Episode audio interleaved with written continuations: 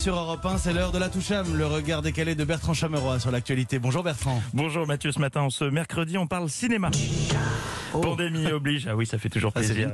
Environ 4836 films attendent de sortir, les salles ont de quoi projeter jusqu'en 2046, mais ça n'empêche pas les producteurs et réalisateurs de préparer la suite. Dans les colonnes de 20 minutes, Albert Dupontel a dévoilé son prochain projet. L'acteur-réalisateur prépare une comédie, sympa ça, sur les politiques. Intéressant, incapables de reconnaître leurs erreurs.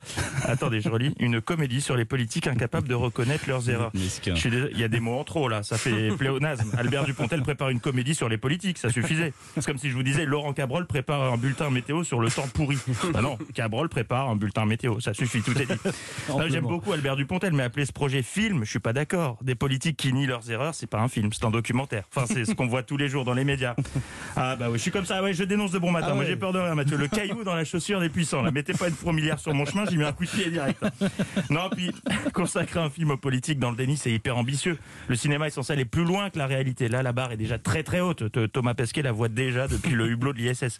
Puis je sais pas comment il va s'organiser. Dupontel, il a 60 piges de matière sur le sujet. Le film peut durer 6 heures et demie. Il a de quoi en faire une saga encore plus rentable que la franchise Fast and Furious.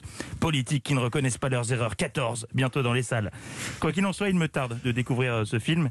Mais je suis curieux de savoir qui va incarner Jean Castex. Faudrait que Dupontel trouve un comédien de talent qui ressemble au Premier ministre. Mais, mais qui Bon. À part ça, autre projet ciné dont on a appris la préparation hier, L'année du requin. Film avec Marina Foïs, Cadmerade et Jean-Pascal Zadi. Le premier film de requin français. L'histoire d'un squale qui rôde dans le bassin d'Arcachon. Dans le bassin d'Arcachon, bon bah c'est bon. Arrêtez tout, on sait déjà qui va incarner le requin.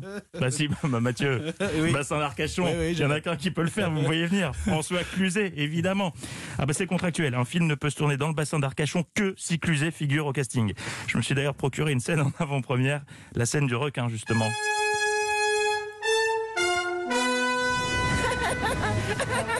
Oh non, attention! Regardez là-bas! Un aileron! C'est un requin! Mon enfin